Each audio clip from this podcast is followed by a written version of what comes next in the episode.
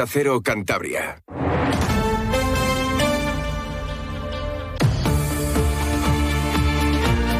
La brújula de Cantabria. Fran Diez, Onda Cero. Buenas tardes, bienvenidos a la Brújula de Cantabria, a las siete y media, dentro de diez minutos, en la calle Vargas, muy cerca de la sede del PSOE en Santander, ubicada en la calle 3 de noviembre.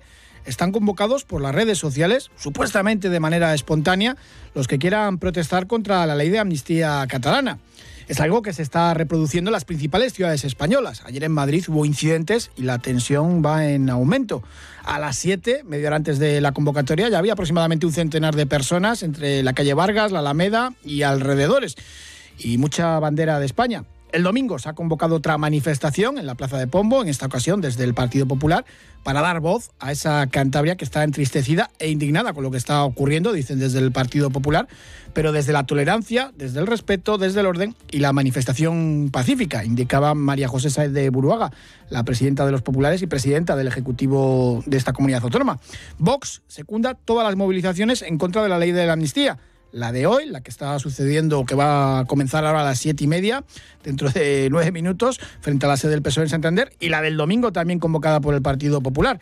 Leticia Díaz es parlamentaria y portavoz de voz en el Parlamento Regional. Y, de hecho vamos a secundarlas todas. Es decir, que no le damos más importancia unas que otras. Lo que creemos es que hay que denunciar lo que está pasando. ¿Cómo? ¿De qué manera? Pues siempre y cuando sea pacíficamente, eh, cualquier ámbito, una plaza, eh, bueno, cualquier lugar donde, donde pueda haber una visibilidad. ¿Y el PP mm, qué dice sobre estas concentraciones más o menos espontáneas, más o menos dirigidas? La presidenta de Cantabria, de los populares, María José Saez de Buruaga, ha asegurado que las manifestaciones convocadas a nivel nacional en las sedes del PSOE contra la amnistía no tienen nada que ver con su partido, que se ha convocado su propia concentración para el domingo que todas esas manifestaciones, todas esas concentraciones ni son convocadas por el Partido Popular, ni tienen nada que ver con el Partido Popular, ni representan lo que el Partido Popular significa, ni participamos en ella. Evidentemente, nosotros eh, entendemos eh, la indignación. Para Pablo Zuloaga, el líder del PSOE en Cantabria, esas protestas ante las sedes de su partido llegan desde la misma derecha de siempre. Son la misma derecha, son la misma derecha que de siempre. Aznar sembrando odio, Feijó generando crispación y Abascal alentando la violencia. Lo que vivimos, lo que padecemos los socialistas en toda España y creo que nuestra democracia con los ataques a los partidos políticos democráticos es lamentable y condenable. La concentración que comienza ahora a las siete y media en la calle Vargas no ha sido comunicada a la delegación de gobierno, aunque cuenta con presencia policial y un dispositivo especial de la Policía Nacional para velar por la seguridad ciudadana, tanto en la manifestación como en el entorno. La sede del PSOE en Santander ha permanecido cerrada durante toda la tarde para minimizar riesgos.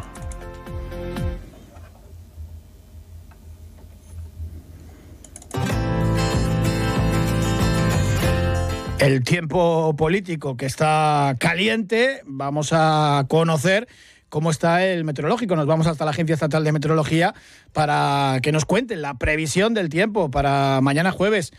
Javier Andrés, ¿qué tal? Buenas tardes. Buenas tardes. Mañana en Cantabria comenzaremos con viento de componente oeste flojo en el interior, aumentando por la tarde en general sin descartarse al final alguna racha muy fuerte en el litoral. Atención mañana últimas horas por vientos costeros de fuerza 7 y olas aumentando de 4 a 5 metros. El cielo estará nuboso cubierto con apertura de claros transitoriamente por la mañana. Se esperan lluvias durante la madrugada y después al final en la mitad norte. Son probables las brumas y bancos de niebla en la cordillera. Mañana las temperaturas bajan en el tercio norte y suben en el tercio sur. Se esperan máximas de 18 grados en Potes, 17 en Santander, Camargo, Los Corrales de Buelna, Laredo y Torrelavega, 16 en Casordiales y Azas de Cesto, 13 en Reynosa. Las mínimas suben en ascenso, 13 en Santander, 12 en Camargo, 11 en Casordiales, Laredo, Azas de Cesto y Torrelavega, 9 en Los Corrales de Buelna, 7 en Potes y 5 en Reynosa. Es una información de la Agencia Estatal de Meteorología.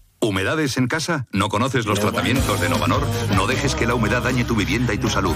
Novanor, garantía hasta 30 años y financiación sin intereses. Confía en Novanor y pide ya tu diagnóstico gratuito en el 942 61 12 31 o en novanor.es. Novanor. Porque buscas lo mejor. La concentración en las cercanías de la sede del PSOE de Santander va a comenzar dentro de cinco minutos, a las siete y media, con ese dispositivo especial de la policía y bastante gente, como les contábamos, incluso media hora antes ya aproximadamente un centenar y muchas banderas de España. Vox no la ha convocado, se ha convocado de manera espontánea por las redes sociales, pero apoya todas las movilizaciones de protesta sobre esas negociaciones del gobierno en funciones y los independentistas catalanes, siempre que sean pacíficas, aunque no se hayan comunicado, por ejemplo, como esta a la delegación de gobierno y que dicen desde Vox son democráticas para ellos, explica Leticia Díaz, la portavoz parlamentaria de esta formación. Apoyando las movilizaciones pacíficas de la sociedad, de lo que para nosotros es el movimiento de los que creemos en la democracia y por lo tanto todo lo que sea unir nuestra fuerza para denunciar eh, pues un hecho para nosotros terrible, ¿no? que es la posibilidad de, de abolir, como ha dicho el Consejo General del Poder Judicial, el propio Estado de Derecho. De tal manera que los demócratas lo que tenemos que hacer es unirnos, unir nuestras fuerzas, manifestarnos eh, apoyar todas las concentraciones que en este sentido se lleven a cabo y, desde luego, hacerlo siempre de forma pacífica. Por lo tanto, nuestra eh, oposición a que se utilicen métodos violentos y nuestro apoyo total a que, a que nos congreguemos los que creemos en la democracia. El PSOE regional va a proponer una declaración institucional en el Parlamento de Cantabria para que se condenen los ataques a sus sedes en todo el país o de cualquier otra formación política, así como los gritos en contra de la Constitución, el jefe del Estado o el presidente del Gobierno o a favor de la dictadura. Lo contaba Pablo Zuluaga hoy. Hoy mismo en el Parlamento de Cantabria vamos a registrar una solicitud de declaración institucional que condene los ataques a las sedes de todos los partidos democráticos que estamos viendo, que condene los ataques a la militancia de los partidos democráticos que estamos padeciendo, que valore y que enaltezca precisamente el trabajo de los hombres y mujeres de las fuerzas y cuerpos de seguridad del Estado en su convicción y vocación de garantizar la seguridad en nuestras calles. La portavoz de Vox, Leticia Díaz, mostraba su apoyo a la concentración ideada por redes sociales que se está celebrando ahora mismo. En tres minutos va a comenzar en Santander. Y también a la del domingo, convocada por el Partido Popular de Cantabria en la Plaza de Pombo. Nosotros vamos a apoyar todas las movilizaciones que se lleven a cabo en este mismo sentido, para luchar contra la amnistía, para luchar contra la ignominia de eh, esta condonación de deuda, que no es más que un cambio de cromos y que atenta frontalmente contra la democracia. Y ahí vamos a estar, vamos a estar esta tarde y estaremos en todas las que se convoquen en esta dirección. Eh, ya digo, es, un momento histórico tan importante que creemos que hay que estar por encima del concepto partido para estar eh, en la unión social que merece esta causa. Nos vamos a ir precisamente a la calle Vargas, sonido en directo de esa manifestación, de esa concentración. Pinta la sede del PSOE en Santander, parte de la Alameda y la calle Vargas, pues eh, repleta de, de gente a esta hora, a las 7 y 28 de la tarde.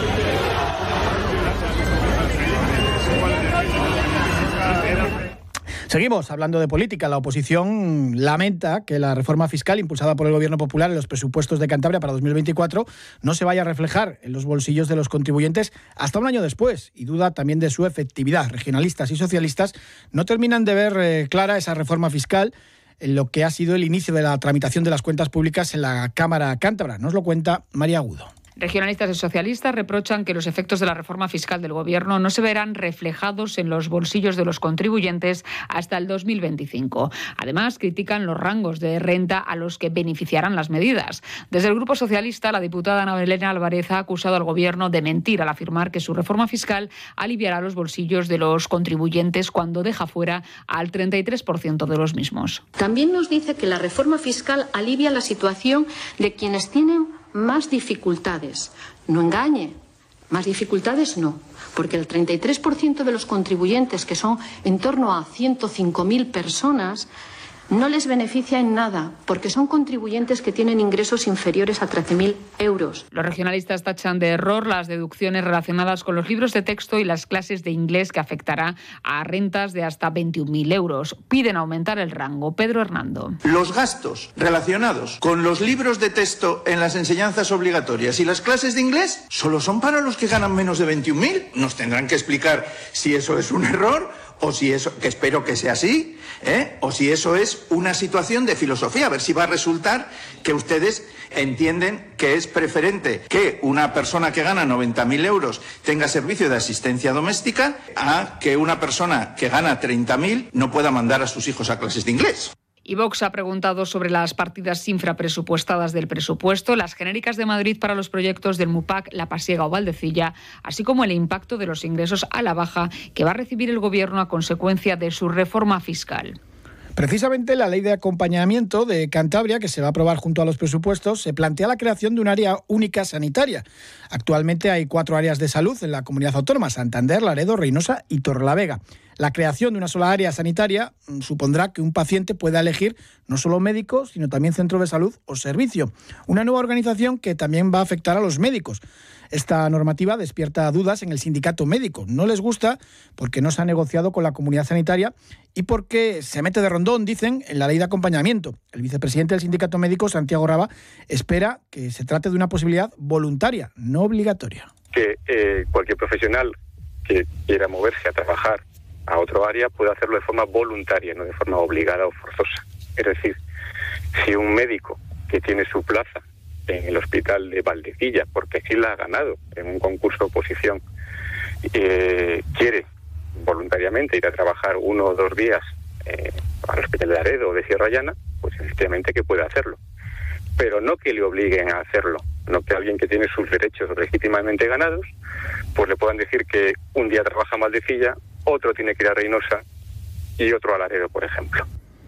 Hablando de médicos, de salud, dos mujeres, madre e hija, se quedaron hace dos días encerradas en el centro de salud de La Barrera, en Castrurdiales, dos usuarias que tenían cita a las 5 menos 10 de la tarde para ser atendidas por un médico distinto al suyo, habitual. Y no solo no les atendieron, sino que pasaron tanto tiempo esperando que se quedaron encerradas en el ambulatorio. Isabel lo ha contado en más de uno Castrurdiales. Pues nada, estuvimos ahí esperando, tengo que esperar, allí no había nadie, no se veía movimiento de nada, no sé. Eh, ya a las 5 y 10, pues los asomamos a ver si están las consultas, si hay alguien, y ahí estaba todo cerrado. Total, que ya salimos otra vez a la ventanilla y vemos que está todo cerrado, a oscuras, entonces va mi hija a la puerta de la calle y está cerrada. Entonces, bueno, pues eso es lo que pasó, que nos quedamos encerradas en el ambulatorio, eh, sin, sin que nos recibiera ningún médico. Y luego, además, otra cosa, es que yo digo, bueno, ¿aquí qué control hay? Nadie se ha asegurado de que cuando han cerrado, de que se hubiera quedado alguien en el baño, yo qué sé, ¿no? Potes ha iniciado los trámites para conseguir que la fiesta del Orujo sea fiesta de interés turístico internacional unos festejos que tendrán a Carmen Machi, la actriz, como brujera mayor este fin de semana. Nos lo cuenta Javier Salido. Edición número 31 de una fiesta que lleva 39 años celebrándose, aunque su historia es anterior. Liébana ha estado siempre vinculada al orujo y tienen que demostrarlo para poder obtener ese título de fiesta de interés turístico internacional en la que el alcalde de Potes, Javier Gómez, camina junto a la consejería y al que quiere sumar en esa labor de difusión a Carmen Machi como embajadora, al menos oficialmente, del orujo de Liébana durante el próximo año. Es una asidua visitante de Líbana, eh, conocedora de la comarca y de Orujo y de nuestras bondades gastronómicas y, paisajísticas, porque por parte de madre eh, tiene orígenes de Peñarrubia. No es una meta allá, a, corto plazo, pero nuestro objetivo, el de los dos, es conseguir, y sería buenísimo para Cantabria, la de la declaración de interés turístico internacional, para lo cual hay que dar unos pasos que les estamos dando y otros que faltan por dar, que les tendremos que dar conjuntamente. Refuerzo de actividades el viernes para un fin de semana en el que quieren que los cántabros se vuelvan a volcar con Liébana, aunque recuerdan con un consumo responsable. Habrá controles de alcoholemia a la entrada y a la salida de una fiesta en la que se van a recaudar fondos para el grupo de personas dependientes viviendo no tienen alcohol, pero también pueden perjudicar a la salud. Baja la edad de consumo de las bebidas estimulantes y aumenta también la cantidad que se ingiere de ellas. Y esto a veces no es una preocupación para algunas familias. Y ojo, no están exentas de riesgos las conocidas como bebidas energéticas, sobre todo cuando las toman alumnos de primaria. Lo advertía hoy en más de uno Cantabria la técnico del Proyecto Hombre, Cristina Velarde ya desde primaria, es el alto consumo, ¿no? Cómo ha ido aumentando ese consumo en las bebidas energéticas es verdad que cada vez hay nuevos sabores, nuevas marcas más llamativas y no saben realmente que es un riesgo, piensan que es un refresco más. El gobierno de Cantabria estudiará la posibilidad de prohibir la venta de estas bebidas energéticas a los menores de edad. La Consejería de Salud todavía no ha tomado una decisión. Desde Proyecto Hombre notan un abuso en el consumo de estas bebidas que suele estar asociado a jóvenes que tienen adicción también a los videojuegos. El problema que se encuentran en Proyecto Hombre es que muchos padres dejan a sus hijos beber estos estimulantes. Tienen una baja percepción del riesgo tanto familias como los chicos y chicas, porque las sesiones que damos a las familias y les comentamos lo que está ocurriendo hoy en día con el consumo de las bebidas energéticas, mismamente nos dicen es que nosotras les dejamos porque no vemos que eso sea un riesgo. Entonces, cuando le contamos realmente lo que están haciendo esas bebidas en el cuerpo, ya es cuando empiezan a decir, ay madre, ¿no? Lo que le estoy dejando que consuma. El PRC ha registrado en el Parlamento de Cantabria varias preguntas en torno a este asunto. Los regionalistas quieren saber si nuestra comunidad autónoma tiene previsto regular el uso de estas bebidas energéticas y si la Consejería de Salud tiene también eh, previsto diseñar acciones para concienciar a niños y adolescentes sobre su riesgo, como explica la diputada Paula Fernández. Si tiene previsto diseñar acciones para concienciar a niños y adolescentes ante el riesgo de consumo de estas bebidas energéticas y sobre todo si tiene previsto una regulación que prohíba a los menores de edad este consumo y hay comunidades autónomas que ya están dando pasos. Queremos saber cuáles son los planes del Gobierno de Cantabria. La empresa Damo alcanza las 250.000 viviendas con fibra óptica en Cantabria y ha estrenado nueva sede para el norte, en Camargo, que va a dar servicio no solo a Cantabria, sino también a Galicia, Asturias, La Rioja y Navarra. Hoy han recibido la visita de Roberto Media, el consejero. Un cuarto, millón, un cuarto de millón de familias de 97 municipios cántabros accedieron a Internet, a su Internet ultra rápido desde 2017. Hablamos ahora de filosofía. La mirada personal, la reflexión crítica y el auge de la filosofía impulsan la cuarta edición de la pandemia filosófica. Son cuatro jornadas previstas en el Centro Cívico de Tabacalera de Santander entre el 20 y el 30 de noviembre con acceso totalmente gratuito. Belén Ulloa, de Panacea Cultural, dirige este proyecto abierto al público en general y que intenta acercar la filosofía a la calle. Y es la cuarta edición por la buena respuesta que tiene por parte de la ciudadanía. La filosofía interesa, nos interesa a todos. ¿no? Las señas de identidad de pandemia filosófica pivotan en torno a dos ejes, que es un poco tratar eh, temas de actualidad y de diversa índole eh, a través de la mirada de pensadores de reconocido prestigio. Y hoy tenemos que dar la enhorabuena a Onda Cero Torlavega y a Luis Alberto Salcines, que ha cedido a la hemeroteca de la capital del Besaya los casi 500 programas radiofónicos de Onda Cultural, entrevistas a personalidades del mundo de la cultura realizadas en los últimos años. Explicaban tanto el gestor cultural, Luis Alberto Salcines, como el alcalde de la ciudad, Javier López Estrada. El programa comenzó en el año 13, justamente en febrero, se convirtió en una trayectoria de 10 años y cumplimos, por tanto, 500 programas. En cuanto a los creadores, eh, dan voz a la actualidad. Lo que era muy importante para mí es que los artistas, los creadores, contaran su propia experiencia del acto de creación o de lo, que presentaban. Con esta donación lo que se pretende a la Hemeroteca de Torrelavega es proporcionar a quienes quieran consultar alguna de esas entrevistas puede ser algún día alguien que quiera hacer una tesis doctoral o un trabajo de investigación sobre estos creadores, que sepan que está a la disposición de todos. Un archivo histórico y documental de extraordinario valor. Por este espacio han pasado muchísimas personas que por desgracia ya han fallecido, como Julio Sansay, como Demetrio Gascón, como César Rosino, como Lorenzo Molante, como Ramón Muñoz Serra y como otros muchos artistas, tanto de la ciudad de Torlavega como de Cantabria. El director de Onda Cero Torlavega, Fernando Uría, mostraba su agradecimiento a Luis Alberto Salcines y también cómo disfrutaba como oyente de este espacio semanal. Entonces, como oyente de la radio, un oyente feliz de que exista un espacio semanal, eh, que abra un espacio a la cultura y que por él se cuelen pues eh, hoy un escritor, mañana un editor, pasado un pintor, luego un músico eh, un coleccionista de arte y todos eh, se sientan con, Luis y es como una especie de, de, café que a los demás nos permite conocer a ese personaje a fondo. ¿no? Y a mí eso como, como oyente de radio, pues, pues me encanta. Así que agradecido por una parte, feliz por la otra. Pues enhorabuena, Luis Alberto Salcines, a Fernando Uría y también a la ciudad de Torlavega. Un placer también haber podido participar de ese espacio abierto a la cultura. Abrimos ahora la puerta al deporte, otro mundo también entrelazado con la cultura. A las ocho y media empieza el partido de la Liga Sobal entre el Batco y el Nava Segoviano en el pabellón Vicente Trueba. Anoche empató a 38 el Sinfín en casa del Puerto Sagunto. El Racing volvió a los entrenamientos en busca de la tranquilidad que supondría ganar al Valladolid el próximo sábado después de dos derrotas consecutivas y de la eliminación Copera. Les dejamos ahora con la brújula de su edición nacional con nuestro compañero Rafa La Torre.